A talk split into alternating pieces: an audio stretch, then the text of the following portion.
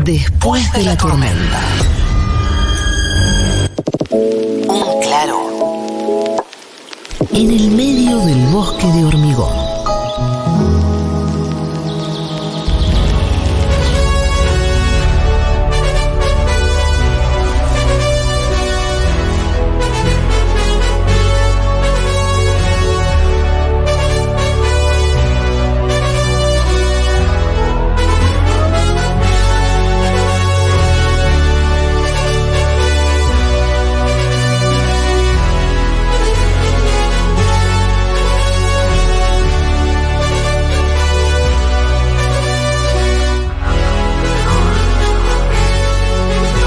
Nueva cortina para Décalo con María del Mar Ramón. Última cuenta regresiva.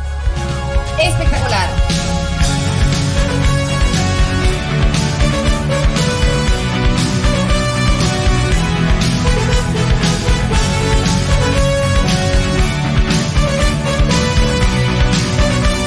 Carolina Merlo nos pregunta, consulta para la mesa, ¿hay industria o emprendimiento de juegos de mesa que busquen ser accesibles para disminución visual, por ejemplo, con alto contraste, letras y dibujos grandes y sencillos?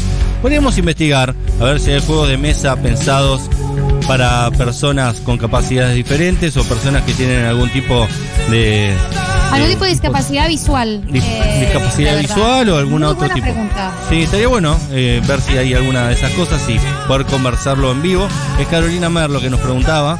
Eh, otro aclara que desde Uruguay lo que mata es la humedad. Lo decía todo el tiempo un personaje de la telenovela protagonizada por La Montanari en mitad de los 80. Ahí fue la primera vez que lo escuché. Eh, es decir que eh, es una frase dicha por un personaje de una telenovela argentina que lo vieron desde Uruguay. A su vez aclara, el Colorado es Omar Gutiérrez. Eh, no sé cómo fue que lo dijo Javier, pero ahí nos aclaran desde Uruguay que están escuchándonos. El comodín del juego del mazo Yoruba es eh, Oscar Gutiérrez. Omar Gutiérrez, perdón. Eh, el decaloco del día de hoy son 10 cosas para hacer cuando se te corta la luz. Eh, nos dicen, si se me llega a cortar la luz en este momento, me muero. Bueno, no te mueras, porque te voy a dar 10 razones para que puedas ser feliz o por lo menos aprovechar el tiempo muerto de la ausencia de electricidad en tu casa. Yo me enteré de que hubo cortes de luz eh, en, en- en la ola de calor, la verdad. Es, es un gran pretends to be shocked eh, de Edesur y Edenor. Que todos los años eh, se sobresatura la electricidad y hay cortes de luz en los picos de calor de verano. La- pues no, no habíamos tenido uno tan alto, pero bueno, siempre se vive con muchísimo drama y con Sí, razón. La y con verdad razón. no corresponde que te corte el servicio. Totalmente. Incluso se solía decir que no se cortaba la luz en las inmediaciones de los hospitales porque los tendidos eléctricos eran más firmes. eh, pero en este último eh, golpe de calor hubo tanta demanda de energía eléctrica, fue el récord histórico de demanda de, energía eléctrica que se cortó incluso en los alrededores de los hospitales. Hubo un gran apagón en todo lo que es el, eh, corredor norte, desde Tigre hasta los barrios porteños del norte, Palermo, Núñez, Belgrano, eh, Chacarita, todos esos barrios sufrieron grandes cortes de luz, así que la pasaron muy mal. Si se te llega a cortar la luz, te doy 10 tips, cosas que puedes hacer eh, en esos momentos asiagos en los cuales no podés mirar intrusos. Por ejemplo, en el puesto número 10, lo primero que tenés que hacer si se te corta la luz es, es ir a tuitearlo. Lo primero, lo primero que hay que hacer si se te corta la luz es, chicos, a ustedes también les pasa en San Cristóbal que se cortó la luz, siempre hay que ir a tuitearlo. Lo primero, aunque tengas 2% de batería después la necesites, porque sí o sí el celular lo vas a necesitar para algo, lo primero que tenés que hacer es tuitearlo y leer todas las mentions y, y googlear corte de luz y demás, porque si no lo tuiteas no te pasa.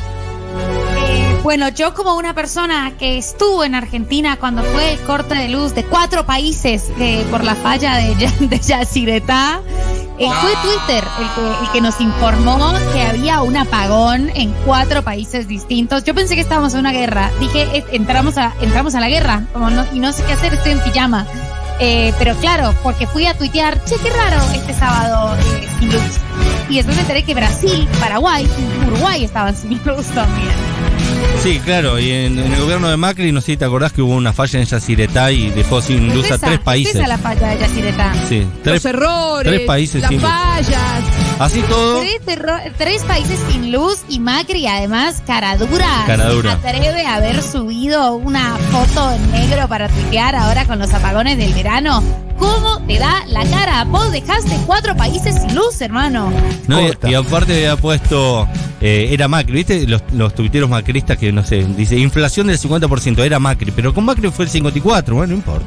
Eh, hay como una ficción donde ellos pueden decir cualquier cosa, incluso negando lo que pasó en su gobierno hace dos años atrás, y, y yo qué sé, son así ellos. Eh, vamos con el puesto número 9, cosas que puedes hacer cuando se te corta la luz. Lo primero, casi te diría. Lo primero es tuitearlo. Y lo segundo, putear de sur o de nor, según te toque. No, no tenés muchas opciones. Eh, si estás en alguna otra provincia, seguramente puedes putear al distribuidor eléctrico de tu zona. Eh, esto es así. Hay que putear de nor o de sur. eh, y, así funciona. No, no se soluciona nada, pero de esa manera uno siente que es parte de la argentinidad. El puesto número 8, no hay luz, lee algo. Hace un montón que te debes leer. eh, Va, lees siempre internet, lees cosas en, el celular, lees en la compu. Estamos leyendo muchísimo, vivimos leyendo, pero dejamos olvidados los libros de papel y es un buen momento para volver a esa pila de pendientes que tenés, que te compraste cuando fuiste a Jenny, a Cúspide y dijiste, voy a leer tal libro y lo compraste y ni, ni siquiera lo abriste, está en- todavía en el folio.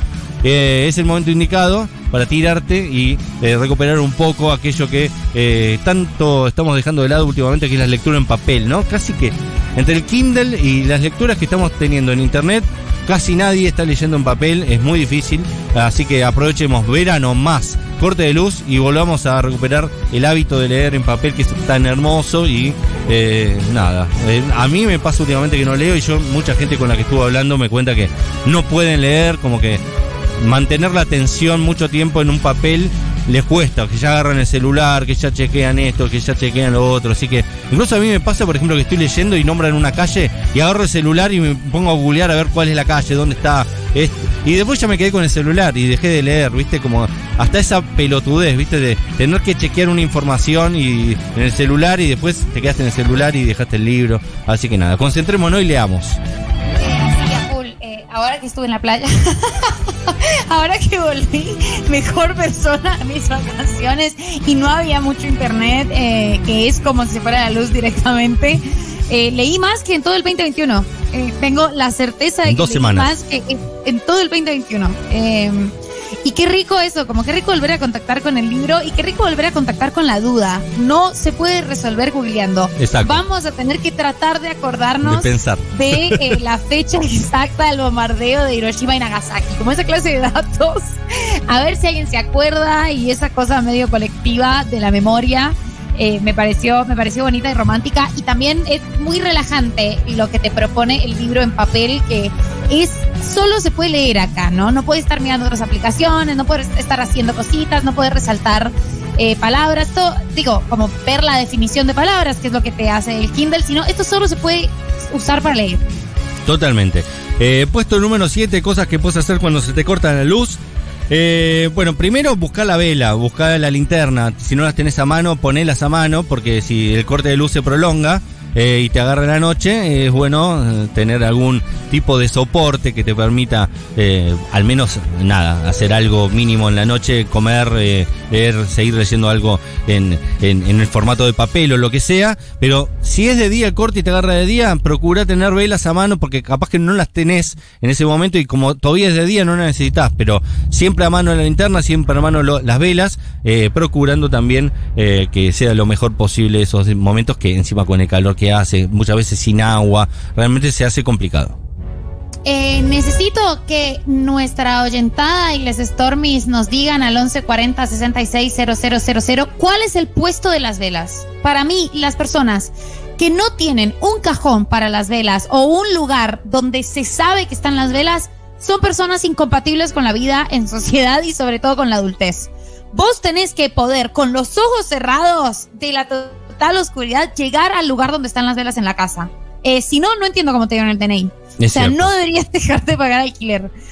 Las mías, mis velas están en el tercer cajón de la cocina. Y ahí siempre hay tres velas pensando en si se va la luz de noche. Excelente. Eh, Aprendizaje, María de tu madre, digamos, María Elena. Por supuesto, por supuesto, las velas y el radio de pilas. Exactamente. Eh, el puesto número 6, esta es muy buena, es un consejo, un tip más que algo que puedes hacer cuando se te corta la luz, es un consejo, llená la bañadera. Llená la bañadera porque no sabes cuándo se va a cortar el agua porque seguramente lo primero es el corte de luz y posteriormente es el corte de agua. Entonces, apenas se te corta la luz, llena la bañadera. Y eso te va a permitir regar las plantas, te va a permitir lavar los platos, te va a permitir asearte, te va a permitir un montón de cosas que, eh, lavarte los dientes, cosas que si no tienes agua es imposible. Entonces, llena la bañadera, le pones el tapón, le pones eh, la, mayor cantidad de agua posible antes que se rebalse y la usás para las distintas cuestiones que hacen falta en el cotidiano eh, y no lo valoramos y no lo tenemos en cuenta hasta que nos falta, ¿no? Como es el agua corriente. Vamos al puesto número 5. María Elena también lo hace, escuchar la radio, ¿no? Eh, seguramente tenemos una radio a pilas, tenemos alguna forma de escuchar radio que no sea la tradicional, que no sea eh, en internet, que no sea en un aparato conectado al, toma corriente, a la red de electricidad. Eh, rescatémosla, tengamos la mano también, porque es el momento exacto para volver a escuchar la radio. Eh, es una compañía, y más si estás sin luz y no tenés nada que hacer. Así que, como María Elena, que tiene la linterna y eh, la radio en el primer cajón, porque si se acaba el mundo, seguramente va a ser lo primero y lo van a contar en la radio. Hagamos lo mismo. Si es una persona que es inteligente y sabe lo que va a pasar, eh, imagínate que te estás quedando sin luz y explota un volcán abajo del agua, genera tsunamis. El, fin del mundo es inminente, está pasando. Lo importante va a decirlo la radio, ¿sí? Así que estate ahí con la radio y la vela, que, seguramente ahí te vas a enterar de lo que va a pasar. Puesto número 4. Puesto número 4, cosas que me gusta hacer a mí, como por ejemplo esto mismo, que es el decaloco. Hace listas.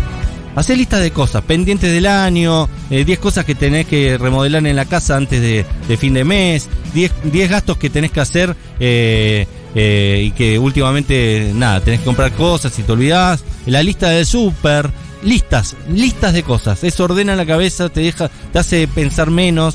las listas son lo más. las 10 canciones que más te gustan. Hacé una lista, una lista o varias listas eh, de cosas. Eh, lo puedes hacer porque tenés un anotador y tenés una virome, no precisás electricidad para eso.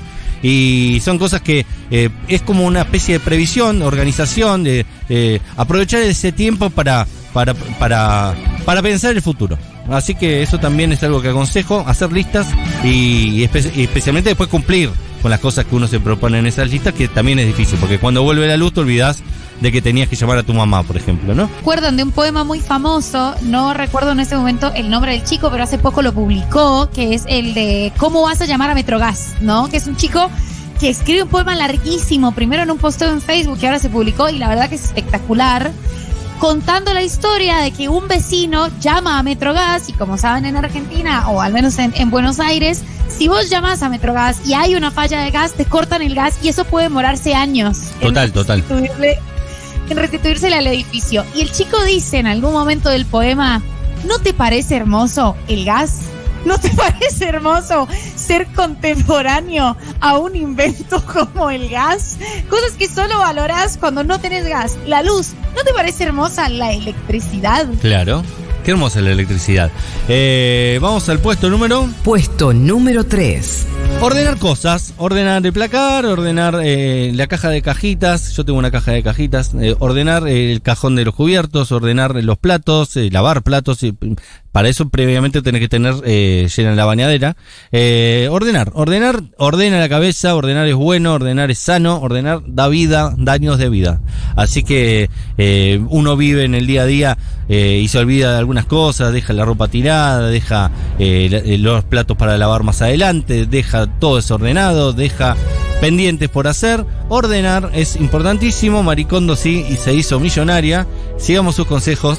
Eh, no, para hacernos millonarios no creo que nos alcance, pero sí por lo menos para estar más tranquila. Viste que uno la ve a Maricondo y dice, esa mujer es feliz.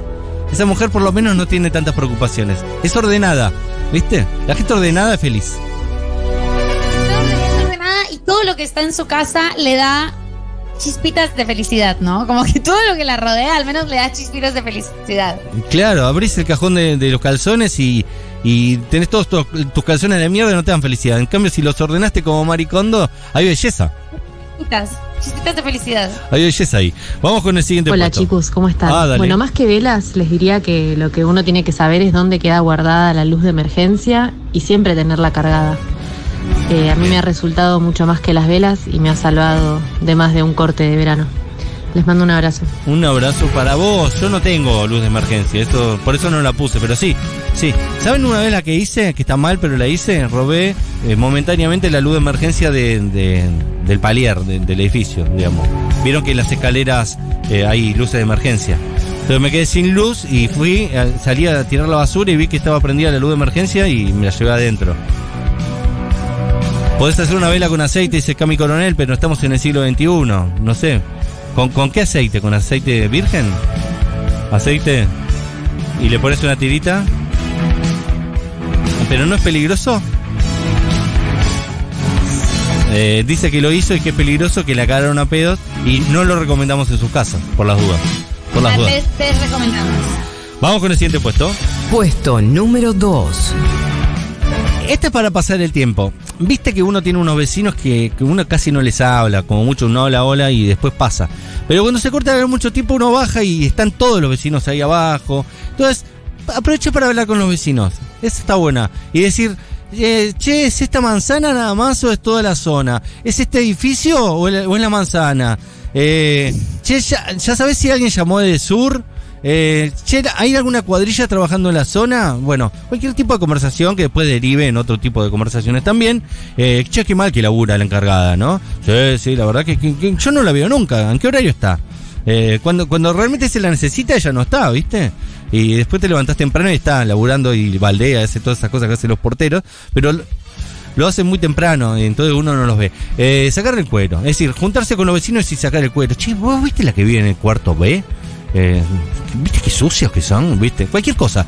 Importante hablar con los vecinos y compenetrarse con las necesidades del barrio. Los inquilinos, por ejemplo, no hablamos nunca porque los propietarios tienen sus reuniones de consorcio y una vez al año por lo menos le sacan el cuero a los demás y, llegan a conclusiones, saben quiénes son los vecinos. Pero los inquilinos nunca sabemos quiénes son los vecinos, ¿viste? No, los inquilinos no somos tenidos en cuenta, no estamos en los grupos de chat. Y yo no sé, o sea, quizás esa sea la única ventaja De real inquilino. de ser inquilina en la ciudad de Buenos Aires. No tener que participar de las reuniones de consorcio.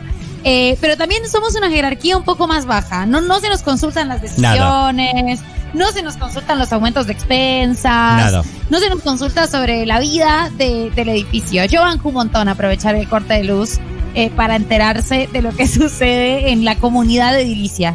¿Vos vivís en este edificio? ¿No te vi nunca. Va- No sé pasa cuánto. eso, ¿viste? Pasa que tenés vecinos que no ves nunca.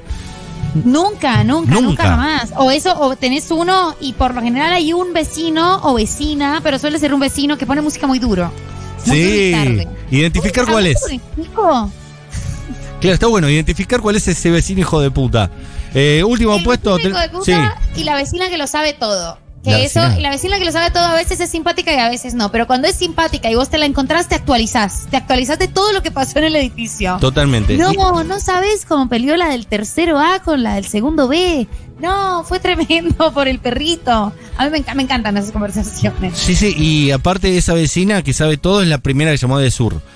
Es decir, Claro. es, es una chismosa, pero también es la que resuelve, porque nadie llama de sur. La que llama de sur es esa señora. Menos mal que está esa señora, por lo menos para cuando se corta el luz, que llama de sur. ¿Y qué te dan? El número. Te dan, eh, anota este número de reclamo. ¿Qué mierda querés que haga con el puto número de reclamo? Vamos con el siguiente puesto, el último, rápido, porque tenemos una tanda más. Puesto número 1. El puesto número uno, sí. Escribir una carta y mandársela por correo a alguien cuando vuelve la luz. Es decir, aprovechar el momento del corte de luz, pensar en quién es el destinatario, eh, escribirle una carta.